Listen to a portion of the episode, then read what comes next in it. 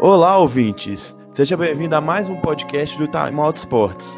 Hoje nós vamos falar aqui de NFL. Eu sou o Gabriel Amorim e estou aqui hoje com o Bernardo Stilac. Fala, Bernardo. E aí, Gabriel, beleza? Um abraço aos ouvintes aqui do podcast do Time Out Sports sobre NFL. Animados aí para mais uma semana de NFL. Talvez tenha sido a, grande semana dos últimos, das últimas temporadas, né? E é improvável que ainda nessa temporada regular, a gente tem uma semana com tantos jogos bons e, e bem, bem jogados, né? Como a gente teve nessa semana 9. É verdade, foi uma semana muito. com jogos muito relevantes, jogos muito, jogos muito bons, entre equipes muito boas, né?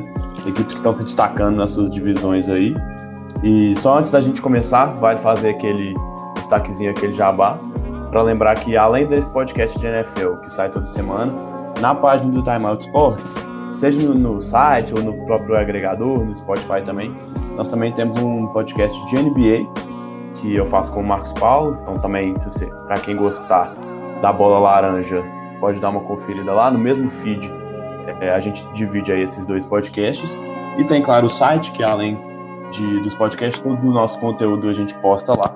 Então quem quiser dar uma olhadinha é timeoutsports.com.br e se você não, se você quiser achar melhor, também pode encontrar a gente nas redes sociais, tanto no Twitter quanto no Facebook. É Time Out Sport, só procurar lá que você acha a gente. Beleza? Bora começar a falar um pouquinho de semana 9, Bernardo? Acho que a gente pode começar pela ordem do cronológica, né, do horário dos jogos. Primeiro a gente pode falar um pouquinho de Ravens e Steelers, que foi o primeiro jogo da aí do domingo, que foi o grande dia dessa rodada, né? Como o Bernardo disse, muitos bons jogos. E Pittsburgh conseguindo uma importante vitória, dando troco aí nos Ravens que já tinham as equipes já tinham se enfrentado nessa temporada e fora de casa o time de Baltimore tinha vencido. Agora Pittsburgh dá o troco, né? Consegue uma vitória muito importante aí. É muito importante, inclusive, para poder se manter nessa liderança da AFC Norte, que nessa temporada tá menos tranquilo aí para o time de Pittsburgh, né? Que vem vencendo nos últimos anos, salvo uma ou outra aparição do Baltimore ali é, liderando a divisão e justamente porque o time dos Ravens vinha é, podendo ser uma pedra no sapato, né? Desde até perder aqui naquela semana ali para o Saints, quando parece que alguns problemas do time voltaram a ser expostos, principalmente o problema no ataque do time, né? Com o Joe Flacco voltando a, a dar alguns momentos aqui, aqueles lances de de pouco comprometimento mesmo com o jogo, parece não estar tá se esforçando muito. E o time do, dos Ravens está se perdendo aí, principalmente na ação ofensiva, usando bastante jogadores ali no, no backfield, né, tentando correr com a bola, nenhum deles é, de fato efetivo, e também se perdendo ali na atuação do Lamar Jackson, que tem entrado em campo poucas vezes e sendo também ineficiente quando, quando participa do jogo. É isso mesmo, a gente né, desde que o Joe Flacco ganhou aquele Super Bowl com uma grande campanha nos playoffs, existe a, muitas vezes polêmica, mas mais brincadeira do que qualquer coisa de se o Flacco é elite ou não. E nessas últimas três semanas ele passou muito longe disso, né? Se ele tem um começo de temporada bom, teve jogos em que ele lançou para três touchdowns, como na, na partida de estreia contra os Bills. Nas últimas três semanas, tirando o jogo contra o Saints, que aí contra o Saints ele, ele foi bem também, conseguiu dois TDs, mas o time perdeu jogando em casa e contra Carolina e agora contra o Pittsburgh, o time ele jogou muito mal e o time não conseguiu produzir no ataque, né? O ataque foi muito inconsistente e a defesa, que era o grande destaque do time, não está conseguindo sozinho suportar um ataque que não produz quase nada, né? Se você tinha os, os três recebedores novos, o, o Crabtree, o Brown e o Will Snead produzindo bem nas primeiras semanas, agora John Brown e Michael Crabtree quase não apareceram no último jogo, né? Somados, eles tiveram apenas quatro recepções, quatro não, seis recepções e, e, e, e 57 jardas, quase nada. O Will Snead teve uma participação um pouco maior, com 7 recepções e 58 jardas. Mas como eu disse, o time não conseguiu anotar nenhum touchdown né, pelo ar, apenas o Alex Collins correndo com a bola conseguiu o touchdown do time. E apenas 16 pontos, mais uma partida em que pontuou muito pouco, né? E fica essa preocupação mesmo. Será que né, o, o Joe Flacco me parece ser o fiel dessa balança desse time, né? Será que ele vai conseguir ter uma atuação pelo menos mediana, pelo menos ele né, com, ajudando, auxiliando essa defesa ou não? esse time vai acabar sucumbindo pelos mesmos problemas que a gente viu nas últimas temporadas aí. É, pelo que vem mostrando, né, e assim, nos últimos jogos, a tendência é que essa curva seja cada vez mais baixa. Um time não consegue passar das 300 jardas totais, como foi nesse jogo, também com muito, muitos problemas ali para converter situações mais complicadas de, de, terceiras descidas, por exemplo, né? E que isso é crucial, principalmente quando se joga numa divisão difícil, né? Com bastante rivalidade. Mas é, olhando por outro lado também, né? E talvez até amenize um pouco o baixo mau desempenho do ataque dos Ravens, a defesa do Pittsburgh foi bastante bem nessa partida, conseguiu ser consistente, algo que vinha faltando é, a essa equipe, né, que conta com nomes jovens ali, né, e que invariavelmente vão ter problemas nesse aspecto, mas que dão uma certa esperança para o torcedor dos Steelers, né, já que o ataque não vem jogando tão bem, o, o Big Ben não faz as suas melhores temporadas, né? E isso, lógico, impacta nos bons recebedores que o time tem. O Smith Schuster também, o Antônio Brown vem tendo temporadas ali é, não ruins, mas apagadas, né? Abaixo do que eles poderiam ter é, no, no, potencial rendimento que os dois têm, principalmente o Antônio Brown. É, em que pese, lógico, o, a grande surpresa do James Conner, né? Que conseguiu suprir bastante a ausência do Le'Veon Bell mas a certeza de que o time está tendo uma defesa que tem jogado cada vez melhor é muito importante porque o ataque dos Steelers a gente sempre tem a sensação de que é só uma questão de tempo até que eles comecem a se entrosar e pegar fogo, né? Porque tem muita gente boa ali para que o time não consiga ter um bom rendimento nesse lado da bola. É, exatamente. Acho que não tem como fugir do James Conner como grande destaque e grande surpresa desse, desses primeiros jogos dos Steelers na temporada. Esse é foi o quarto jogo seguido dele com pelo menos 100 jardas corridas, né? Uma marca impressionante, como você já destacou. Não, não vem fazendo falta aí a ausência do Le'Veon Bell, que até parecia, deu um recadinho aí nas redes sociais parecendo que ia voltar, se despedindo aparentemente de Miami, que é onde ele estava mantendo os treinamentos dele aí, mas por enquanto nenhuma novidade. É, mas o James Conner com uma atuação, atuações muito boas, como já disse, 100 jardas nos últimos quatro jogos e pelo menos um touchdown nessas quatro partidas, né? São 10 touchdowns dele, né, do James Conner, o que é a maior marca dos estilos para qualquer jogador nas oito primeiras partidas desde 1950 na franquia de Pittsburgh. Então, sem dúvida, se ele já né, não era um cara que, que surge do nada, é um cara que foi sancionado na, na terceira rodada, e, e, e, foi na terceira rodada muito por problemas que ele teve com o câncer que ele sofreu na época de faculdade, ou seja, ele era um cara com talento, né, que já tinha uma projeção de talento, mas que parava essa dúvida da recuperação dele, mas ninguém colocava ele como um cara que ia ser o segundo corredor com mais jardas da liga nesse momento, né? Na semana 9 agora, ele, ele tá atrás só do Todd Gurley, que, que todo mundo já sabe, vem aí com mais uma temporada incrível e que luta, inclusive, para ser MVP. Então, o James Conner com uma, uma campanha inicial de oito jogos iniciais muito interessante mesmo e parece que a cada semana a decisão de Pittsburgh de não renovar o contrato do Le'Veon Bell, né, o contrato mais longo que o corredor pedia, é, parece ser mais acertada, né? Hoje o Pittsburgh não sente falta, né, Bernardo? Não sei o que, é que você acha, mas parece que Pittsburgh saiu, é, levou a melhor, né? É, levou até pela idade, né? São estilos de jogadores diferentes. E isso me incomoda um pouco ainda, porque o Le'Veon Bell é aquele cara que tá num nível de que você tem uma segurança maior de que ele vai conseguir render temporada atrás de temporada, né? Por mais que ele esteja, seja mais velho que o Conor. Mas é, eu acho que vale a pena agora, depois de tantos bons jogos. Ele foi eleito o, o jogador ofensivo do mês na AFC né, em outubro. Vale a pena dar uma, uma moral, né? Uma, uma chance cada vez maior para James Conner realmente ser o titular da franquia e mesmo que a gente não se tenha certeza, né, pelo estilo de jogo dele, que ele vai ser consistente sempre, é, ele vem mostrando é, o mínimo né, de desempenho para que o time realmente aposte nele para as próximas temporadas. O Levan Bell perdeu completamente o espaço, talvez tenha perdido um espaço grande até no vestiário né, do time dos Steelers, porque é, não, não se leva muito numa boa né, essa impressão de que o cara deixou o time na mão e principalmente quando aparece um outro que consegue suprir as necessidades, aí o Le'Veon Bell realmente perde completamente a razão de ser nesse elenco. Vamos ver as, as cenas dos próximos capítulos relacionadas à questão do contrato, né?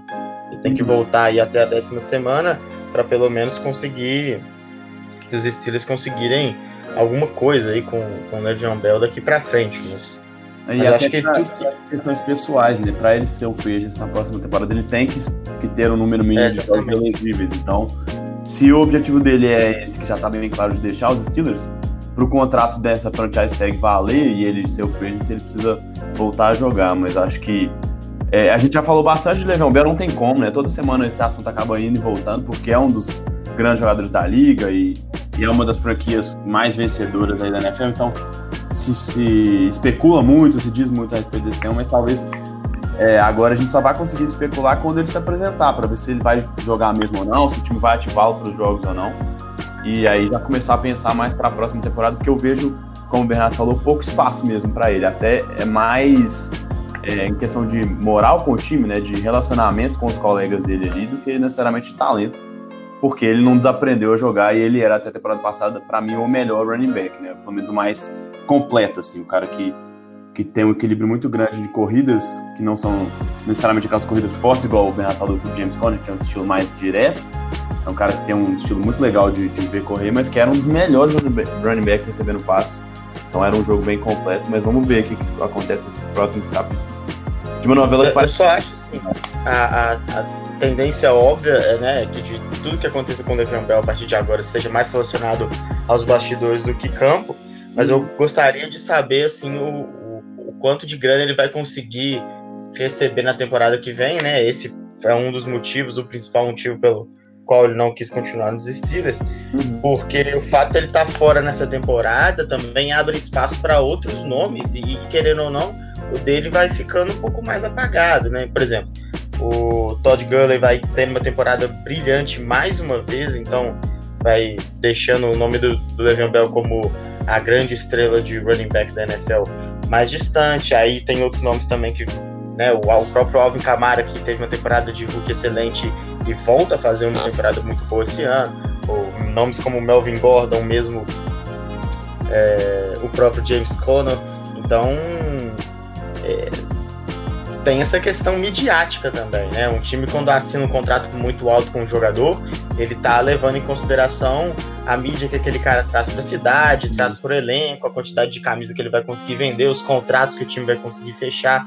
E o Le'Veon Bell ficando uma temporada inteira fora do, dos gramados, isso aí pode inclusive acarretar no, na grana que ele vai conseguir receber, né? E aí vai ter sido um plano desastroso para o camisa 26 lá de Pittsburgh. É verdade, acho que esse valor de mercado dele fica bem não comprometido, mas deve ser reduzido, né? Pelo menos por essa dúvida, ainda mais se ele não conseguir jogar como a gente já vem prevendo aí, pelo menos não jogar de maneira consistente quando ele voltar, por já ter o James Conner no time e tal. Então, alguns times podem ficar na dúvida de oferecer um contrato tão grande para um cara que joga na posição em que o contato físico é muito, muito intenso, né? Então a gente vê running backs com uma média de carreira bem menor do que outras posições. E, e, e, é um cara que a gente vai ver basicamente um ano sem produzir nada, né? Então é difícil ver ele ganhando, por exemplo, o que o Todd Gurley ou o David Johnson estão programados para ganhar nas próximas temporadas, porque já são caras que têm mais uma garantia né, de produção e não tiveram grandes problemas de ficar né, de queda de, de rendimento e produção. Assim. É, porque até assim, os, os quatro melhores times de toda a NFL, tirando os Patriots, que não tem um grande nome nessa posição, contam ali com, com grandes nomes. Eu falei do Camaro, uhum. do Todd Gurley, e também tem o Kareem Hunt lá no, nos Chiefs, que, que vem fazendo mais uma grande temporada. Ele foi o líder em jardas terrestres da NFL no seu ano de calor na temporada passada, né? E vem mostrando consistência nesse aspecto também. Então, é, assim, a chance de que tenhamos um, um campeão de Super Bowl, ou mesmo um Super Bowl, é, com dois grandes nomes no jogo terrestre é muito grande, né? Uhum. Isso também pode ser, pode agravar esse problema. É isso aí. Acho que para a gente fechar esse jogo, é, um, um para mim um outro destaque aí vem sendo, como o Bernardo já falou, da talvez produção inconsistente desse ataque com o Big Ben mas o Antônio Brown, mesmo não sendo líder do time em jardas recebidas, conseguiu nove touchdowns nessa temporada. Começou bem devagarzinho mesmo. Os primeiros jogos ele chegou até a dar que acho que a gente comentou aqui, com o coordenador e tal, porque as coisas não estavam funcionando tão bem. mas agora ele conseguiu nove touchdowns recebidos, que é a maior marca da história da franquia do Pittsburgh Steelers, que é uma, como já disse, uma das franquias mais vencedoras aí, teve várias estrelas passando pela sua história, então é uma marca considerável. E o Juju Smith-Schuster sendo mais aquele cara de, de jardas dentro do campo, né, recebendo poucos touchdowns, trocando um pouquinho, que ano passado o, o Smith-Schuster teve muitas, muitos touchdowns, mais que essa temporada que ele só tem dois em oito jogos. Uhum, perfeito. Beleza, vamos, vamos pro próximo jogo e agora o jogo com mais pontos dessa rodada. Um tiroteio entre Rams e Saints, já era bem esperado, a gente comentou isso na, na prévia da semana passada. E acho que o jogo entregou tudo que a gente esperava, né? A gente viu o Brees jogando muito bem, Jared Goff jogando muito bem. Talvez o, o Todd Gurley tenha sofrido um pouquinho contra essa defesa dos Saints, que tem, vi, tem vindo jogando de maneira até surpreendentemente bem contra o jogo terrestre. Mas os dois ataques funcionaram em períodos alternados do jogo, mas foi um grande jogo, né, Bernardo? É, foi para mim o grande jogo da rodada. Você falou bem nessa relação de, de ataques funcionando em períodos alternados. E aí eu ainda acrescento que defesas funcionando em períodos alternados. Uhum. Porque no começo do jogo ali, o time do. a defesa dos Rams teve bastante dificuldade em parar o ataque dos Saints, né? Que conseguiu abrir uma vantagem de 21 pontos. Na sequência, os Rams conseguiram algo muito complicado, né? Que é ao mesmo tempo que parar o ataque do Saints durante uma, uma boa parte do jogo ali no, no, segundo tempo, pontuar 21 vezes, 21 pontos seguidos, né? Jogando lá em Nova Orleans, que é uma, um dos times, os lugares mais complicados de se vencer o time da casa. E mesmo assim conseguiu empatar o jogo em 35 a 35, depois a, a tendência inicial do jogo prevaleceu com o time do Saints pontuando, né, com um touchdown e um field goal e também com a defesa funcionando muito bem, porque no momento que o jogo estava ali, né, a uma posse de bola, conseguiu forçar um, um turnover em downs, né? O time dos Rams tentou a quarta descida, mas não conseguiu romper a, a divisão do first down. E isso mostra realmente, como você disse, uma, uma maturidade no desempenho defensivo do Saints muito interessante um time jogando muito bem, né? De novo sem o Marcos Davenport, que foi a primeira escolha, mas com um front seven muito agressivo que conseguiu pressionar bastante o Jared Goff, até naquelas jogadas características já dos Rams, em que ele faz o handoff para dois jogadores e consegue ficar bastante longe ali no, no atrás da linha de scrimmage para poder ter espaço para fazer lançamentos longos. Em vários momentos em que o Jared Goff tentou fazer essa jogada que é fatal para muitos times dentro da NFL, o Cameron Jordan estava sempre ali perto, o Sheldon Rankins também sempre preocupando o quarterback dos Rams, que, né, por melhor que esteja jogando, ainda é um cara jovem, né? Às vezes não mostra a frieza necessária para poder fazer conversões nesse tipo de jogada. Mas foi um jogo muito bom, é, as duas equipes mostrando porque estão muito bem aí, liderando a NFC há um bom tempo, e a vitória, ao contrário do que foi a, do, a vitória do Saints contra os Vikings, né, que suscitou uma certa é, dúvida em relação ao rendimento do ataque do time, uma uhum. vitória desse, nessa situação bem maiúscula, né, um ataque jogando muito bem, uma, uma atuação espetacular do Michael Thomas, que conseguiu mais de 200 jardas, 211 jardas recebidas, ah, quebrando o recorde histórico da franquia.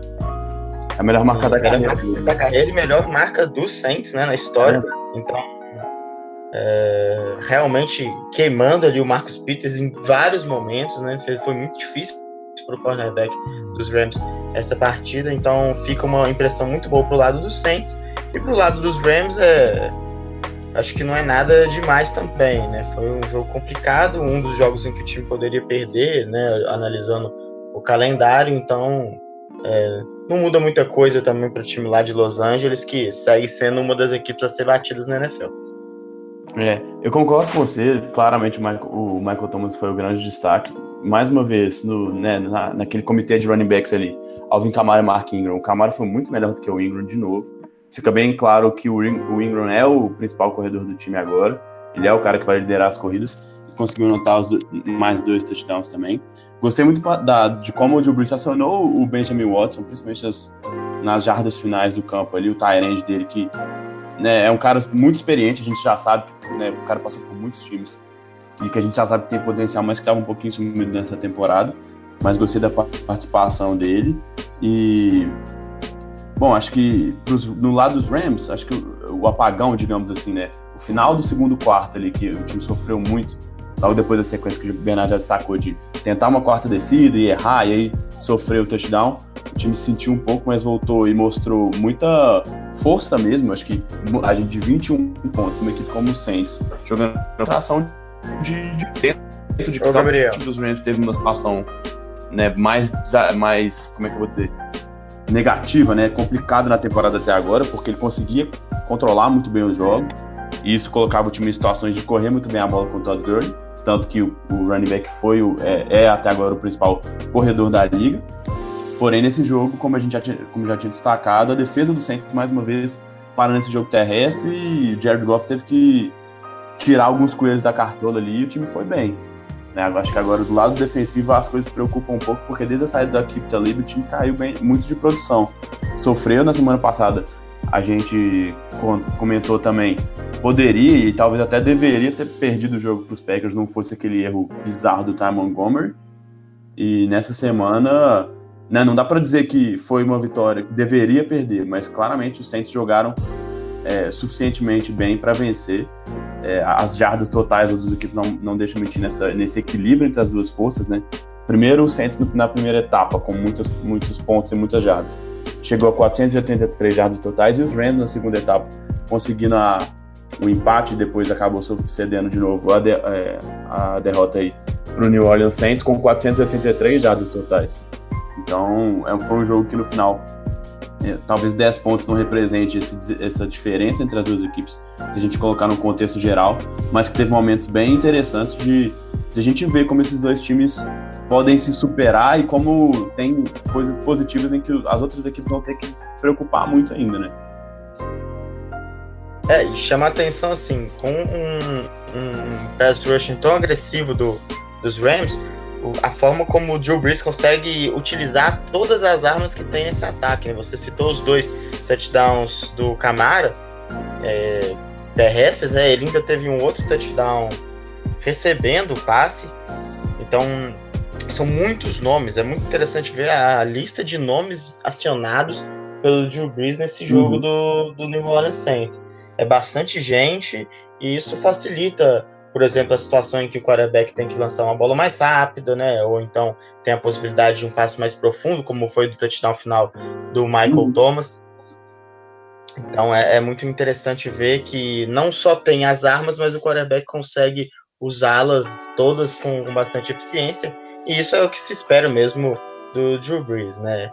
Só analisando uma questão da importância dessa vitória para os Saints, é muito mais do que para os Rams, né? Que tem lá em sua divisão pouca resistência em comparado ao que o Saints encontra lá na NFC Sul, já entrou em campo, né, sabendo do resultado positivo do Carolina Panthers e sabendo que se perdesse eles, eles ficariam ali né, com o mesmo retrospecto, as duas equipes ainda não jogaram né, nessa temporada, vão ser realmente dois jogos impressionantes.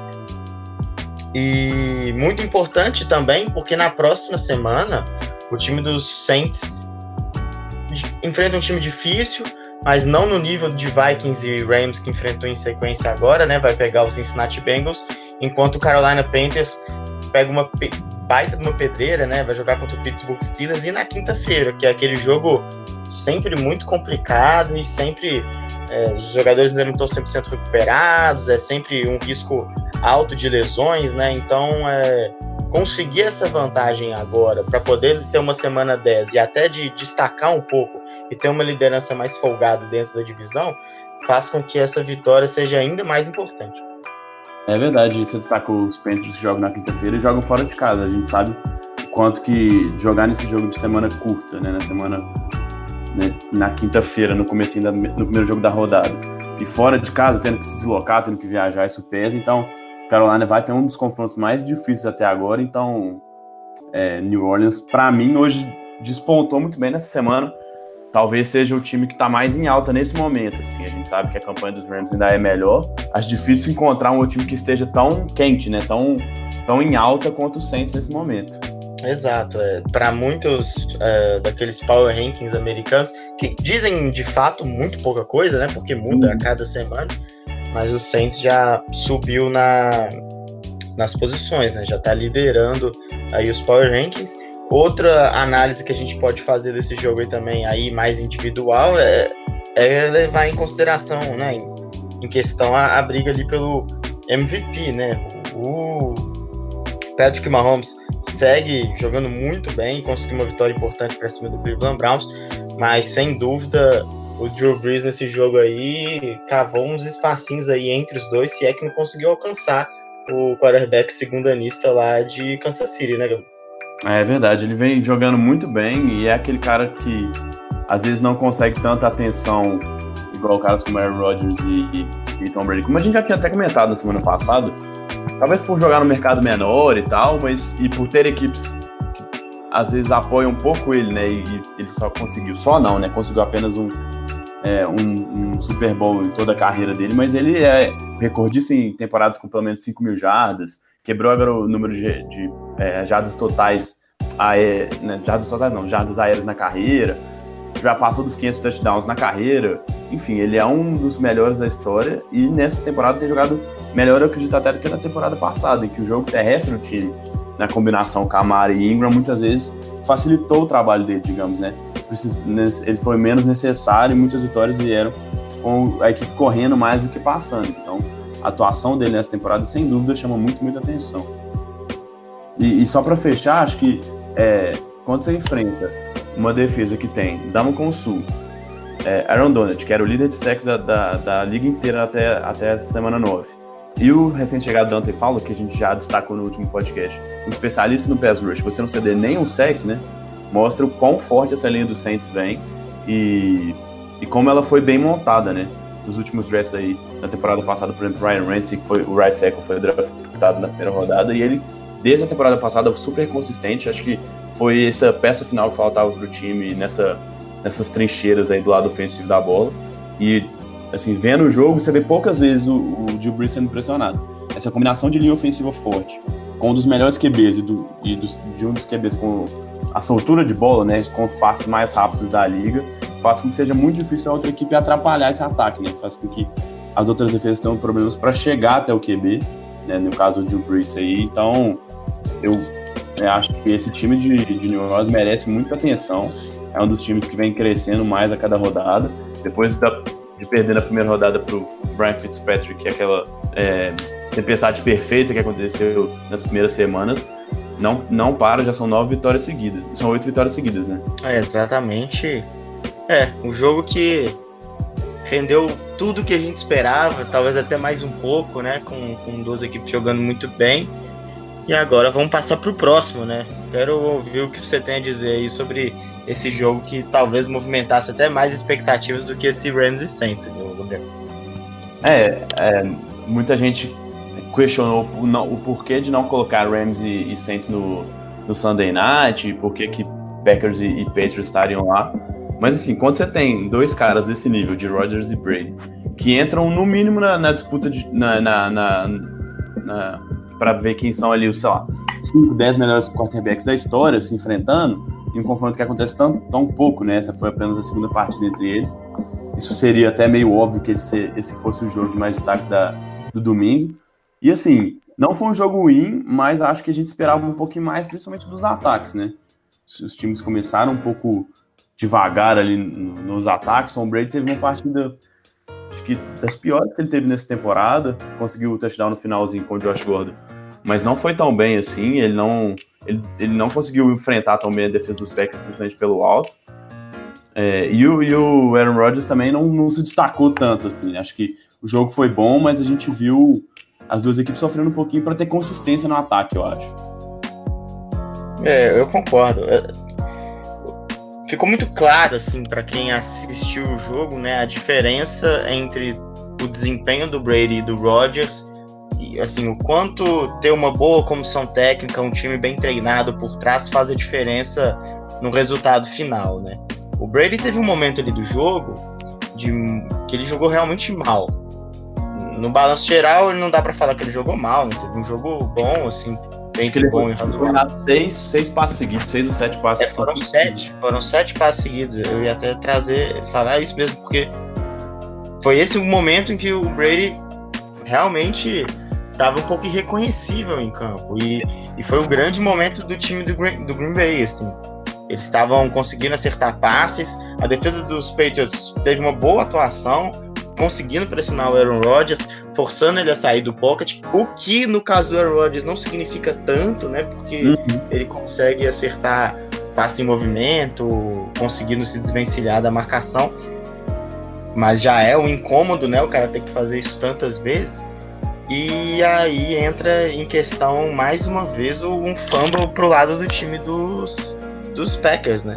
Já tinha acontecido no jogo contra os Rams, num retorno, né, do Ty Montgomery, que inclusive foi cortado, e no jogo contra os Patriots, o Aaron Jones, que vinha até fazendo uma boa partida, soltou a bola ali no, durante uma jogada corrida em que os Packers estavam muito bem, conseguindo avançar no campo do, do time dos Patriots, com possibilidades de marcar e conseguir chegar ali à frente do placar, mas aí os Patriots recuperaram o fumble, toda a atmosfera passou para o lado de New England.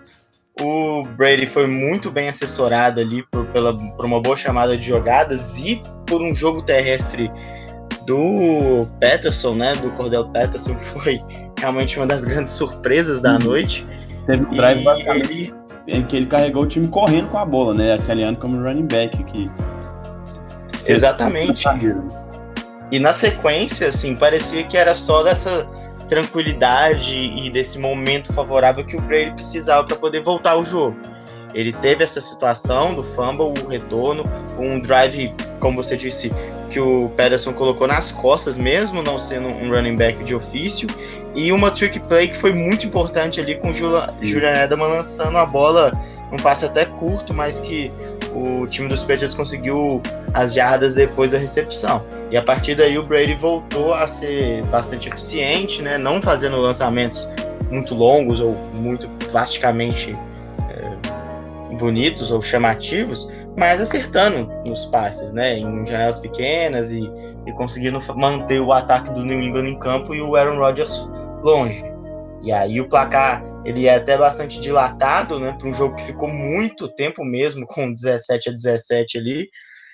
Mas os Patriots vão mostrando mais uma vez a, a gerência dos Packers, a importância de se ter um, um todos os bastidores trabalhando muito bem para poder usar ao máximo o talento e a capacidade do seu quarterback. O Brady está aí jogando até os 41 anos, né? E sendo aproveitado ao máximo pelo seu talento, pela sua qualidade, mas porque tem muita gente ali que sabe o que fazer para poder tirar o máximo do camisa 12 lá de New England e pelo lado dos Packers parece que é justamente o contrário, né? É mais ou menos é, joga a bola e se vira para o Aaron Rodgers e ele tenta resolver a situação. Às vezes dá certo, né? Porque nem todos os times, aliás, nenhum time na NFL é tão bem treinado quanto os Patriots, mas quando se enfrenta o time lá na Nova Inglaterra, é, realmente confiar que só o Rodgers vai conseguir resolver a situação é, é muito pouco, né, Gabriel? É verdade, e você já destacou no começo da sua análise. É, a, né, e agora também a diferença que o Bill Belichick faz. E na semana passada a gente até se questionou um pouquinho se né, é, um, é um treinador que consegue muitas vezes anular o principal recebedor do time e o Green Bay, apesar de ter o, o recebedor número um, não estava produzindo tão bem assim quanto a gente espera de um cara que é esse grande recebedor. Mas ele realmente foi discreto nessa partida, né? Foram apenas seis recepções em dez, é, em nove alvos que ele teve para apenas 40 jardas. Acho que esse número de jardas chama mais atenção. Conseguiu, o Bill Belichick e a defesa dos Patriots conseguiram anular o Adams nas rotas mais longas e mais profundas, que é onde ele é mais efetivo, digamos, mais, mais produtivo. E, e, a gente viu até o Jimmy Graham participando mais desse jogo, né? Ele, ele, ele, ele que é esse New Orleans Saints e esse é, Seattle Seahawks, recebeu até um touchdown com essa, com essas táticas, esse esquema aí do Belichick para poder anular o Davante Adams ou tentar anular o Davante Adams, o Jimmy Graham recebeu um pouquinho mais de passes do, do Aaron Rodgers que a gente não viu tanto assim, né? Mas realmente, acho É, que essa. Pode ir. Só pra, pra ilustrar o que você tá falando, eu acho que uma das estatísticas que mostram como ele conseguiu anular o Adams foi que o Marquez Valdez Scantling, né, que é um recebedor calouro do time dos Packers, ele teve 101 jardas recebidas, só que apenas três recepções. Então, Uhum. assim, era atenção em outros caras que acabavam liberando espaço para outros recebedores não tão é, relevantes, né, pelo menos agora, receberem passes em profundidade. E é o que o Aaron Rodgers sabe fazer, né? Porque o, o cara tava livre ali, ele acerta o passe e consegue a recepção. Então, é, aqueles passes que até a gente assistindo tem a sensação de que conseguiria agarrar, né? Aham. É, cla- claro que não conseguiria, mas a gente tem a sensação. Mas então é só para ilustrar o que você estava falando mesmo, tem essa situação curiosa, né? Um cara ali conseguiu três recepções, menos do que quase todos os outros recebedores do, os principais recebedores dos Packers no jogo, mas só que foi o líder em jardas do time. É. E acho que também, aí falando ainda um pouquinho do ataque do Green Bay, pra, a cada partida que passa, eu acho que fica mais claro que Aaron Jones é o melhor corredor desse time. E esse fumble parece, né, é até um pouco triste, assim, se você olhar para o cara que teve, que tá tentando ocupar esse posto de principal corredor do time, ficou fora das primeiras partidas, suspenso aí, e que vinha melhorando de produção a cada semana. Teve um jogo bom até, foram 76 jardas em 14 carregados, uma média de 5.4, mas realmente o fumble dele mudou mesmo, como você já falou. É, até na questão de, de clima mesmo do jogo, né? Depois que ele sofreu o fumble, o New England parece que não deixou mais essa liderança da, da partida escapar. E mais uma vitória muito importante. O time que a gente viu tendo muitos problemas, por exemplo, contra os Lions, começou a temporada um pouquinho devagar, mas que já tem, é, já são que, sete, cinco vitórias seguidas. É, foi só contra os Lions na semana 3. Então são seis vitórias, são seis vitórias seguidas agora. Então é uma equipe que parece que está engrenando e acho que a, a previsão de um time que, que poderia mais uma vez chegar aos, aos playoffs com chance de ser campeão vem se concretizando aí. Tom Brady, mesmo numa partida que não foi tão bem, como a gente já destacou, né? Principalmente nesse, nesse momento mais intermediário da partida, antes do, do fumble do Aaron Jones. Não foi tão bem, mas conseguiu um touchdown, conseguiu 294 jardas, então tem muito QB que numa partida boa não consegue isso aí, a gente sabe o que o Tom Brady é capaz de produzir. E a defesa dos Patriots, para mim, é, tem conseguido. Né? A, gente, a gente já tinha destacado algum- algumas semanas que era uma defesa que estava jogando melhor, mas que ainda estava cedendo muitos pontos, acaba cedendo cada vez menos pontos e tem sido cada vez mais efetiva e mais importante para que esse time consiga grandes vitórias, né? Foram seis pontos apenas cedidos contra os Bills. A gente sabe que a defesa, que o ataque dos Bills é muito fraco, mas cedeu apenas 17 pontos para Aaron Rodgers, né? E numa das poucas partidas em que ele teve os dois principais recebedores, tanto o Randall Cobb quanto o Davante Adams saudáveis, né? Os dois entrando em campo. Então, fica esse destaque também para a defesa, que a gente sabe que o Bill Belichick tem capacidade de, de arrumar, mesmo sem ter nomes espetaculares. Na temporada passada foi bem parecido. A defesa estava sofrendo muito, mas a cada semana que, passa, que passava, a gente sentia ou dava a impressão de que ele estava melhorando. Quanto mais tempo o Bill Belichick tem para treinar, para alinhar esse time, melhor ele vai ficando. É, eu acho assim, perfeito, só para fechar a nossa análise do jogo. e Você falou ali uma questão muito importante mesmo, ressaltar que a gente tá falando aqui que o Brady não fez um bom jogo e tal, apesar o cara teve duze- quase 300 jardas, né? É, não fez um bom jogo para ele, né? E talvez a nossa, né, não tá comentando esse jogo aqui com tanta empolgação era porque se espera muito de Rodgers e Brady, mas num, num padrão humano assim, normal da NFL foi lógico um, um jogo muito bom de dois grandes quarterbacks.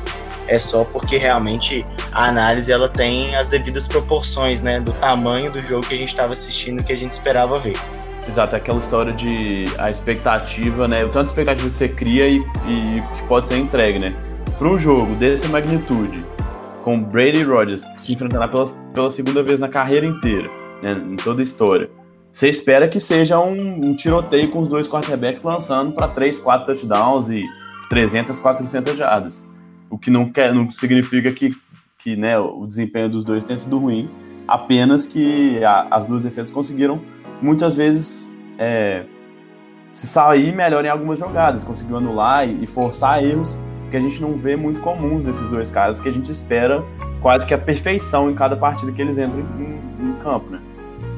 É, assim, e quem já tava fazendo aquela maratona de futebol americano no domingo, né, que pode ter visto os Chiefs antes, ou os Steelers, né, jogando contra o Baltimore, que não foi um primor de jogo, mas é uma rivalidade legal, e aí depois vem Rams e Saints, que de fato entregam tudo que se esperava, aumenta ainda mais a expectativa para o jogo que vem a seguir, né, então assim, era, era a chance de fechar o final de semana com chave de ouro, e acabou não sendo tudo que a gente esperava, mas é, ainda assim foi um bom jogo. É, exatamente. Entra para a história de qualquer jeito. Agora os dois estão empatados nos confrontos diretos, cada um venceu uma. E vamos ver, os times podem voltar. Não acredito que Green Bay seja, esteja entre os favoritos. Tem, tem tido dificuldade até para liderar a própria divisão, né? Minnesota, por enquanto, está na frente da NFC, NFC North. Mas um Super Bowl entre as duas, duas equipes não pode ser descartado nunca. Principalmente porque a gente sabe a capacidade dos quarterbacks, dos dois times de entregarem na, na hora decisiva no momento dos playoffs. É, e chamando atenção para essa questão que você falou da divisão do, de Green Bay, a chance deles não conseguirem nem ir pro. Lá na NFC Norte, a, a chance de ter um wildcard é pequena, né? Porque na NFC, os times que não estão liderando já estão com muitas vitórias. A gente olha o exemplo dos Panthers, por exemplo, que é um dos times que está quase assegurando pelo menos o wildcard. Uhum. Porque geralmente o wildcard o cara ganha, o time ganha ali umas 7, 8 jogos, e os, e os Panthers já tem seis vitórias. Então vai ficar mais ou menos que uma vaga ali para todo mundo buscar. E acontece que nesse calendário da NFL dessa temporada, os jogos divisionais estão ficando muito para trás. É o caso da NFC Norte. Então ainda vai ter muito jogo ainda, né? Ainda vai ter jogo contra os Bears, jogo contra os Vikings.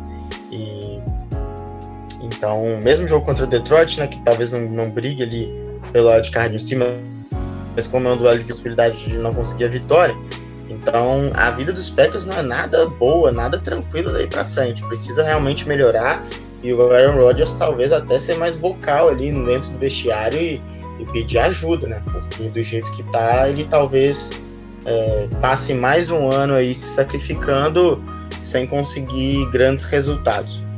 É, acho só fazer a correção que eu falei que os Vikings lideram a NFC North. Eles estão atrás dos Bears por conta do aproveitamento, né? Tem um jogo a mais e um empate aí, que foi exatamente contra Green Bay. Então, Chicago é, liderando a divisão. Os dois times, Vikings e Bears, que se enfrentam na semana 11. Os times estão. Né, tá tão disputado essa NFC North que o jogo deles foi para o Sunday Night, que é o, né, como a gente já acabou de dizer no caso de Packers e Patriots, principal jogo de destaque da rodada.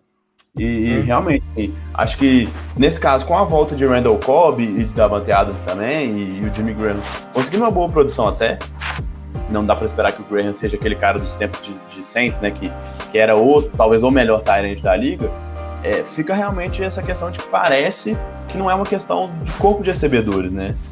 É, parece que é uma questão de chamada de jogada mesmo, assim. O Mike McCarthy cada semana mais questionado. Não sei o que, que você acha, mas me parece mais um problema desse, assim. Você anulou o Davante Adams, mas, como já disse, o Valdez Cândido teve mais de 100 jardas. Ele que tem sido é, o grande destaque entre os recebedores calouros desse time dos, dos Packers que investiram, né? Tem ele e o econômico Sam Brown participando até de uma quantidade boa de snaps da equipe. É, Randall Cobb voltando, Davante Adams tem tido mais uma vez uma boa temporada. Então não sei o que, você acha, mas a gente já comentou um pouquinho disso, disso, na semana passada, mas isso é uma coisa que incomoda até, pra, né, pelo menos me incomoda quando eu tô vendo, assim. É, as chamadas são muito questionáveis, o time não consegue encontrar muito ritmo às vezes, e depende muito de milagres até no final do jogo do, do Aaron Rodgers, que às vezes ele nem tem a chance de, de fazer como foi na partida contra os Rams, e foi nessa partida porque a diferença já estava em duas postas de bola, a defesa foi queimada ali no final no touchdown do Josh Gordon, e ele não teve muito o que fazer, né? É, eu concordo completamente. Basta ver né, um exemplo analisando é, nos jogos do Green Bay Packers, parar para perceber quantas vezes o Aaron Rodgers já na linha de scrimmage, né? Acho que é um dos hum. quarterbacks que mais faz isso. Não só porque ele tem uma leitura sensacional do jogo, mas porque ele precisa fazer isso muitas vezes, né? Porque a, a chamada interação, como a defesa vai se comportar e esse tipo, às vezes ela é uma chamada que busca um lançamento muito longo quando não há necessidade de ganhar tantas jardas, é, ou então quando há necessidade de lançar a sacação da defesa, né? Então, isso aí já mostra como é, é questionável mesmo essa questão. E eu não sei, eu, eu costumo fazer um paralelo do Rodgers assim com na NBA, né, que é o outro esporte que a gente trata aqui no Time Out, você e o Marcos. É, ele lembra um pouco a situação do LeBron James assim lá em Cleveland às vezes, né? Assim, uhum. Que é um uhum. cara que mostra o tempo inteiro que consegue ser quase sobrenatural jogando basquete. Às vezes dá a impressão de que não dá para ganhar do time só porque tem ele, né? Assim, o LeBron vai ganhar, né? Mas quando pega um time que tem talentos, mesmo que não sejam tão impressionantes quanto o do LeBron, mas que são mais bem organizados, que conseguem gerir melhor e criar situações para que os, os, jogadores consigam mostrar o melhor que eles têm, ele invariavelmente acaba perdendo. Né? Nos últimos anos foi o caso do, do Golden State. E o Aaron Rodgers acabou trombando num, num inimigo, né, num rival muito parecido nesse aspecto, né? Assim, os Patriots são parecidos nesse sentido porque tem lá, né, assim, talvez, e é difícil não falar que ele é o maior da história, né? O maior, talvez não o melhor, mas o maior e mais importante, mais relevante quarterback da história, o Tom Brady, e que tem do seu lado gente que consegue fazer ele render mais e melhor a cada temporada e, e parecer que ele nunca mais, vai, nunca mais vai parar de jogar. Então, é mais ou menos isso. Assim. Uhum. O talento só não basta dentro de um jogo coletivo. E principalmente no futebol americano, que, que né, um jogador é uma unidade ainda menor de um time todo.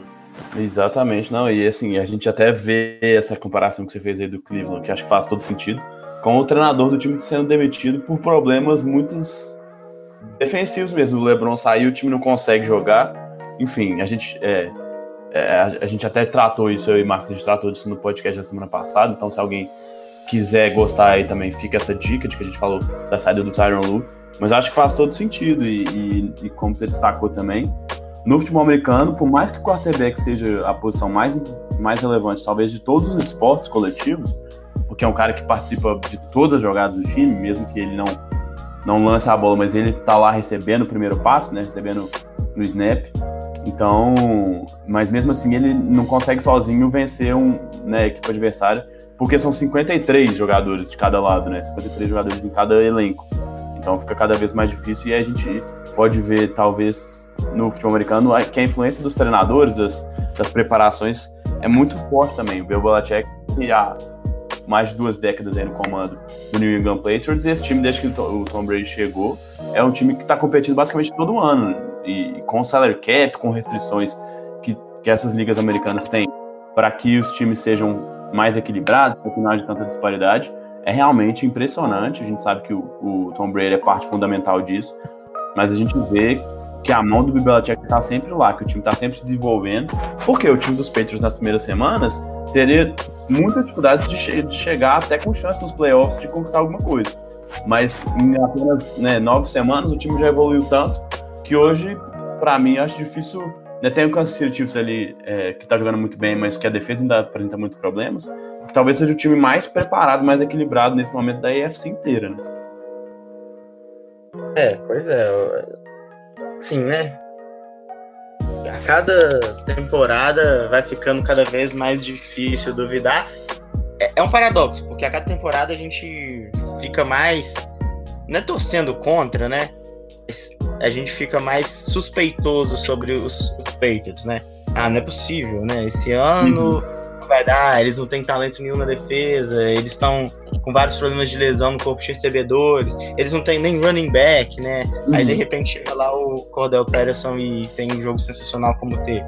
Então, assim, a cada ano a gente espera que não vai dar, e a cada jogo dessa temporada a gente vai vendo que realmente não dá para apostar contra o time dos Patriots é, é, sem dúvida, assim, né? Lógico, ainda cabe que a gente, eu pelo menos, tem que ver muito mais, analisar muito mais os outros esportes que existem aí, né? Não só os esportes americanos, para poder falar sobre essa questão de dinastias.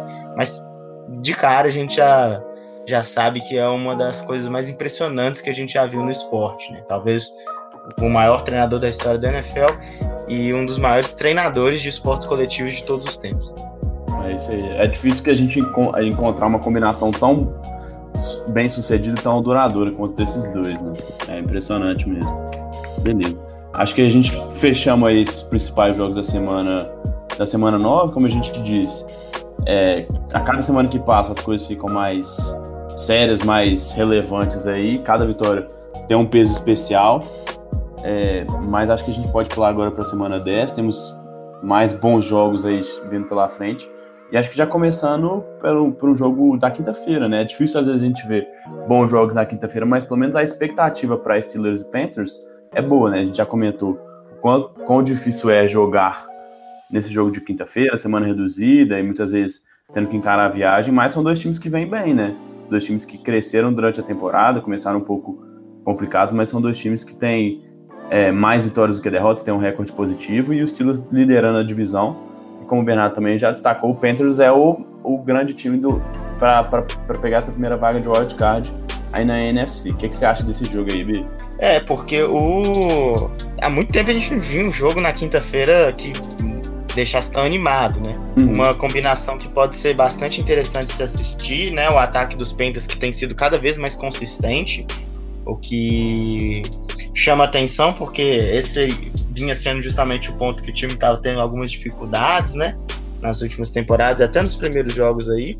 E a defesa dos Steelers está se mostrando mais madura. Eu, eu queria saber de você que até acompanha mais de perto os Panthers, se o fato desse jogo ser na quinta-feira pode suscitar algumas mudanças mesmo nas chamadas de jogadas dos Panthers, é, no sentido de fazer principalmente que o Cam Newton contenha um pouco a agressividade dele para evitar lesões, né? Porque nessa altura do campeonato é muito importante que o Cam Newton se mantenha saudável e ele é um dos caras que mais dá desespero de ver jogar na NFL, porque ele parece não ter muitos escrúpulos assim na hora de tentar ganhar jadas com o pé, de trombar.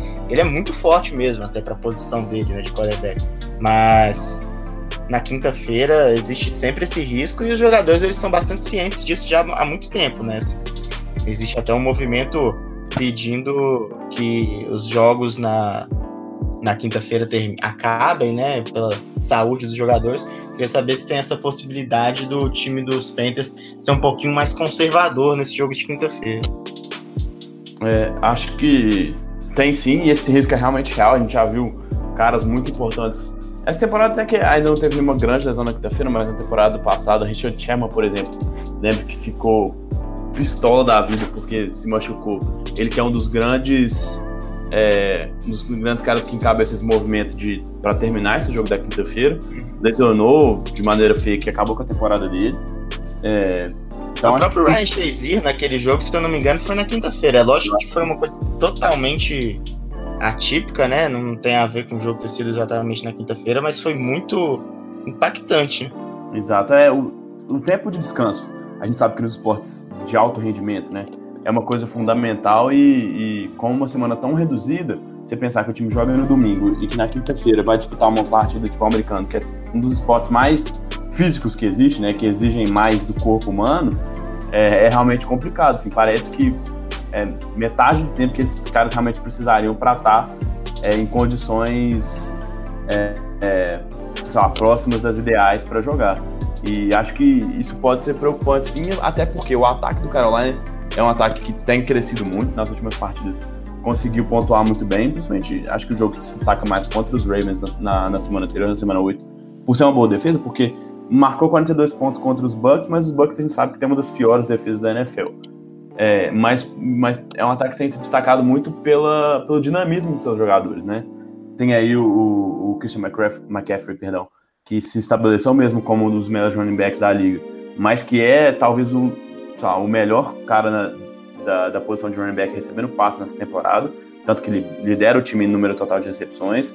DJ Moore, que é um cara muito, muito atlético, essa, nessa última partida não foi tão bem, apenas uma recepção, mas que é um cara que é capaz de produzir jardas depois da recepção. E, aí, principalmente o Curtis Samuel, que teve talvez a grande jogada da, ou a jogada mais bonita de se ver da última rodada inteira, né? Que ele correu para um touchdown de mais de 30 jardas, mas ele percorreu no campo mais de 100 jardas para conseguir chegar até a endzone com várias mudanças de direção, a jogada indo para um lado e indo para o outro. Então, o North Turner tem conseguido fazer esse ataque render melhor por, por, ter essas peças mais dinâmicas.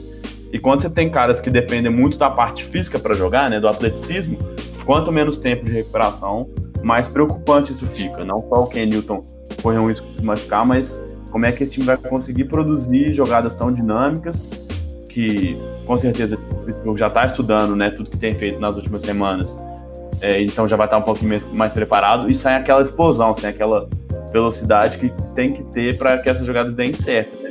Então, apesar do time de Carolina vendo, vindo, estar vindo numa sequência boa, né, venceu os três últimos jogos e venceu cinco dos últimos seis, é, mas eu a, acho que vai ter muita dificuldade para vencer fora de casa, num gramado complicado do Heinz Field e um time que, como, como você mesmo já destacou, a defesa ainda não é top, ainda não é uma das melhores, mas que tem crescido, tem mostrado é, pelo menos mais consistência e tem dificuldade, dificultado é, os passes mais longos, as jogadas mais, mais longas, que às vezes conseguem esticar um pouquinho o campo e facilitar o ataque dos adversários. Então, apesar de o time vir bem, e, apesar do lado torcedor, eu fico um pouquinho apreensivo com essa partida. É, acho que os Steelers são realmente favoritos para esse jogo. É, é, e, e, tem que ser realmente bastante. Tem que ter bastante expectativa mesmo, porque talvez esse seja o grande jogo da, da semana 10, né? Que, ao contrário da semana 9, não tem partidas tão eletrizantes e, e equilibradas, né? A gente falou do Saints, enfrenta os Cincinnati Bengals fora de casa, é um jogo que pode até ser surpreendente, mas em tese o time de Nova Orleans é bastante favorito. Uh, aí depois temos o Kansas City Chiefs, que é um dos outros times que está jogando muito bem, pegando o Arizona Cardinals dentro de casa, então é a chance aí, né, a expectativa de realmente uma baita goleada dos Chiefs. E, e até porque a última partida do Arizona que passou na TV foi um massacre, com a defesa jogando muito mal, né? Contra o Denver é, que não tem mal. o melhor ataque da, da liga, jogando contra os Patrick Mahomes e seus, seus coleguinhas, realmente a expectativa é de passarem o trator, o Andy Reid deve estar lambendo os beijos por ver que vai enfrentar a Arizona nessa próxima rodada. É, e aí outros jogos, o Green Bay, uma boa chance de recuperação jogando em casa contra Miami. Os Chargers vão até Oakland jogar, né? Mas assim, o time dos Raiders de mal a pior, né? perdendo nessa, última semana uma goleada contra o San Francisco 49ers com quarterback reserva, né? O Nick Mullins que... Pois é, reserva do reserva, tem isso que inclusive acabou de ser confirmado para o jogo do, do Monday Night Football, que é um outro jogo daqueles totalmente perdíveis, né? Que é os Giants contra os 49ers, dois times que já não querem mais nada no campeonato. Salva ali, né, Gabriel, para a gente poder falar um pouco também o jogo do Seattle contra os Rams, é uma rivalidade de divisão, interessante porque quando, quando os Seahawks estavam muito bem e os Rams muito mal, era um jogo que os Rams sempre complicavam. Então talvez uhum. agora, né? Não que o Seattle esteja muito mal, mas está muito abaixo do time de, de Los Angeles. Então talvez possa agora dar o troco. E o Monday Night, o Sunday Night, que não é um jogo muito bom, né? Assim, de duas equipes que estão jogando muito bem, mas é muito importante pro, pro andamento da divisão NFC Leste que é Dallas Cowboys contra Philadelphia Eagles. É, eu acho que a gente pode começar por esse jogo aí do domingo à tarde, né? Rams e, e, e Seahawks. É, total, acho que talvez seja o pior momento do, dos Rams na temporada, até em questão de ânimo, por ter sofrido a primeira derrota e por ter duas partidas complicadas em sequência, que poderia, como a gente já destacou, ter tido duas derrotas. E talvez. E aí, Gabriel, e só, só uma questão: a próxima, depois dessa, na semana 11, os Rams vão receber o Kansas City Chiefs no Monday Night Football, né? Então, assim, é só barra pesada. É, parece que esse é o momento mais complicado mesmo do, do calendário dos Rams, que apesar disso, é, caminha, pelo menos parece caminhar para ser o líder da, da conferência inteira. E como eu estava dizendo, o Seattle tem tido é, as melhores partidas de toda a temporada agora. Acho, que essa, esse ressurgimento do jogo terrestre, com o Chris Carson principalmente carregando muito bem a bola, fez com que as coisas se abrissem muito para o time, né? Claro que a volta do Doug Baldwin ajuda, mas uh, a gente sabe o quão, o quão complicado era a vida do Russell Wilson, porque sofreu muita pressão. E quanto menos dinâmico, né? Quanto menos previsível você é, mais, mais fácil fica do, do, do quarterback ter tempo para lançar, não sofrer tanta pressão, porque se você tem um jogo terrestre que funciona, como a gente sempre destaca né, no futebol americano, esse equilíbrio é fundamental, você acaba tirando essa pressão aí. Mas, né, como nem tudo são flores aí, o Chris Carson saiu do último jogo com lesão. É, o Mike Davis até que foi bem, né? Conseguiu é, bons números aí depois que o Chris Carson saiu. O Mike Davis que parece ser o running back reserva nesse momento que vai assumir caso o Chris Carson realmente não tenha condições de jogar. Mas acho que o foco pode ser nesse aí. Acho que a última vez que a gente viu o Seahawks jogando, se não me engano, foi um jogo contra os Bears lá no começo da temporada, jogando né, no, no Monday Night. É, o time teve muitos problemas para correr com a bola. E acho que esse já é um novo momento do Seahawks, que é um time que hoje consegue correr muito bem e, e talvez esse jogo terrestre funcionando possa ser a grande diferença, né? A gente sabe que a defesa dos Rams ainda tem dificuldade para conter o jogo terrestre, viu na semana que o Camara correu muito bem mais uma vez com a bola. Então vamos ver, acho que esse seria o meu, meu destaque e essa defesa dos, dos Rams que acho que precisa provar um pouquinho mais, porque o ataque continua produzindo, meteu 35 pontos mais uma vez, mas essa defesa já começa a levantar alguns questionamentos. É, e aí você tinha, tinha falado também do jogo de domingo à noite, né? Eagles e, e Cowboys.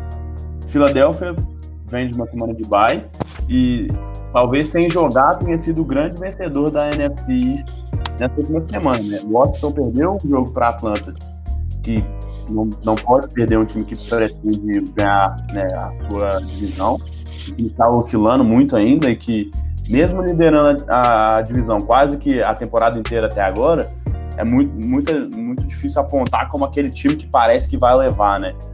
Porque Philadelphia tem um elenco mais talentoso e mesmo cambaleante, a gente acha que o potencial desse time de Philadelphia é maior. E, e Dallas, que tinha que vencer Tennessee para realmente ser um concorrente, perdeu esse, esse jogo da segunda-feira à noite. E, de novo, não jogou bem, né? Começou o jogo até prometendo muito, mas cometeu muitos erros. Dak Prescott mais uma vez lançando, lançando interceptação na, na end zone, o que torna mais complicado ainda, porque além de você entregar a bola para o adversário, você deixa de marcar pontos. Então, é, realmente acho que é um jogo muito, muito grande, muito importante. Por essa rivalidade de divisão, a gente sabe tanto que essas cidades, principalmente se odeiam, né? Tanto que são rivais, então é um jogo legal, muito legal aí, por essa rivalidade, por essa importância que a gente sabe que os jogos divisionais têm dentro dessa classificação e para saber quem que vai ser o grande campeão dessa divisão da NFC Leste. É, talvez assim, seja o jogo pro Dallas jogar ali, talvez as suas últimas esperanças, né? Empataria no retrospecto geral com o Philadelphia Eagles e se tornaria ali o time, né, junto com os Eagles, óbvio, mais próximo de conseguir tirar essa liderança dos, dos Redskins. É só realmente reiterando o que você falou sobre o Dak Prescott. Eu uma decepção muito grande que eu tive com ele, porque o primeiro ano dele foi muito bom e eu imaginei que ele pudesse ser realmente um grande quarterback para essa franquia importante, que é a franquia do Dallas Cowboys, né? Mas parece que a grande possibilidade dos Cowboys ganhar qualquer jogo ou conquistar qualquer first down é dar a bola na mão do Ezekiel Elliott, porque Dak Prescott errando muito, inclusive os erros são ainda mais frustrantes, como você falou, por ter sido na endzone e porque o Tennessee Titans sofreu dois fumbles ali na primeira parte do jogo. Então, Sim. o time pegava a bola e depois logo em seguida devolvia, né? Era quase um fair play do futebol. Mas é, vamos esperar, né? Eu gostei um pouco do Amari Cooper na estreia Sim, dele ontem. Eu acho não que ele conseguiu. Teve grande estatística, mas foi bem, foi legal ver ele jogando aí. Pode falar, é, pode E um assim, a grande, a grande característica dele, né, que é correr bem as rotas e tal, é, é uma coisa que obviamente fica comprometida quando você está acabando de chegar no time. Mesmo assim, ele conseguiu ter um bom rendimento nesse aspecto. Assim, a tendência é que melhore para o jogo contra os Eagles, que vai ter também né, a, o, o seu novo jogador, o Golden Tate, nessa partida contra os Cowboys. É, a temporada do deck, como você falou, não tem sido boa. A partida contra os Titans foi apenas a quarta dele, com pelo menos 200 jardas, o que hoje em dia é muito pouco para um, um quarterback numa liga que é dominada pelo jogo aéreo, né? A gente vê o, o Patrick Mahomes lançando para 200 jardas, às vezes no primeiro quarto, no primeiro tempo das partidas, né? E, e mais uma vez ele lançou interceptação, tem tido problemas, problemas com isso e poucos touchdowns. E o Ezekiel Elliott não indo tão bem, né? Foram apenas 61 jardas corridas. Hum, acaba, parece que travando mesmo o jogo todo do ataque dos Cowboys. E acho que assim, é, você disse que se vencer os Eagles empata no, no, retrospecto, né? Empata no número de vitórias e derrotas. Mas mais do que isso, assim, as, as análises têm, têm muito a ver também com o que a gente vê, né? E eu tenho dificuldade de ver, mesmo com esse time não estando longe no número de vitórias dos, dos, dois outros times que estão aí na frente dele na divisão, tanto Philadelphia quanto Washington, é, de ver um time que produz o suficiente para dizer, não, beleza, tá atrás hoje, mas pode ser que se recupere, chegue lá e, né, e consiga pelo menos incomodar. A impressão que fica é que é um, é um, um recorde, às vezes, até mentiroso, né? Então, não sei, acho que eu, eu, tenho, eu tenho sido muito cético com esse time do Dallas. A criação do Amari Cooper vai ser, vai ser muito importante se ele jogar no nível que a gente sabe que ele pode jogar. Mas não para essa temporada, acho que mais para o futuro porque esse time ainda tem muitos ajustes. Né? A defesa tem, tem vindo bem, mas o ataque parece muito, muito travado. E o Dak Prescott sem o, o play action, né, que, que, salvou ele, que fez com que ele fosse grande destaque na temporada de estreia dele, como o Bernardo já destacou, tem tido muitas, muitas dificuldades e não vejo muito como essas coisas vão mudar de uma semana para outra. Assim. Acho que eu tenho dificuldade de enxergar esse time nessa temporada 2018 tendo uma grande explosão ofensiva, alguma coisa do tipo.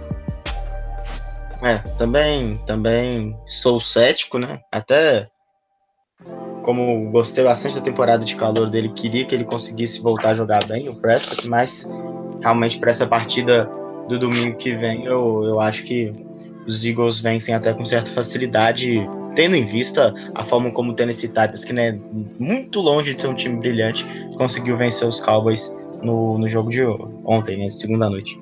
É, acho que outra coisa que chama atenção é o quanto, e que, é, e que muitas vezes é pouco falado no jogo show americano, é o quão importante é a linha ofensiva. Né?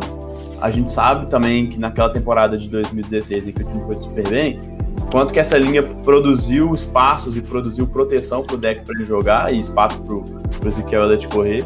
E o Travis uhum. Frederick, que é o center da equipe, tem feito muita falta. É, a gente sabe que o Travis Smith e o Zach, e o Zach Martin, na medida do possível, estão jogando bem, mas os caras que entraram na linha, principalmente o Conor Williams, aí tem tido muita dificuldade do calor para seguir esse nível aí. E o Joe Looney substituindo o Travis Frederick na posição de center, não tem conseguido esses caras aí do interior da linha abrir muitas vezes espaço para que o, o Ezequiel possa correr.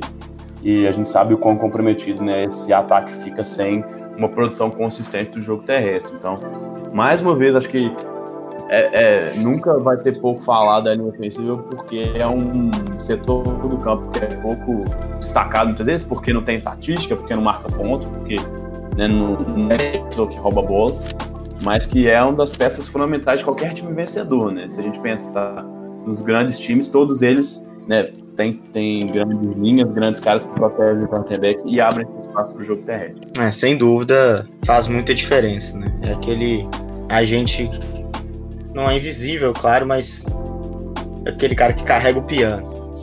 Exatamente, faz pouco barulho, mas muitas vezes é, é uma falta que é muito sentida com, e a gente só percebe realmente quando falta mesmo. Mas é isso, acho que desses dos próximos jogos, dos grandes jogos da próxima semana é isso. Acho que conseguimos falar um pouquinho de cada um aí, senão também nós vamos, já tem mais de uma hora que nós estamos gravando. Acho que é isso. Tem mais alguma coisa para acrescentar, Bernardo? Não, acho que é isso mesmo. Só esperar aí essa semana que já vai começar boa, né? Com um bom jogo na quinta-feira. Então, ansioso, ansioso já para para começar já a décima semana. Semana dele, né? Semana dele. diria.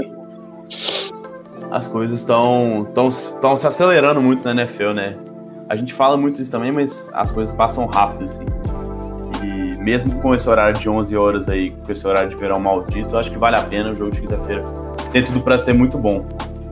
Apesar é, de ser um jogo de semana reduzida. Beleza? Acho que nós vamos ficando por aí.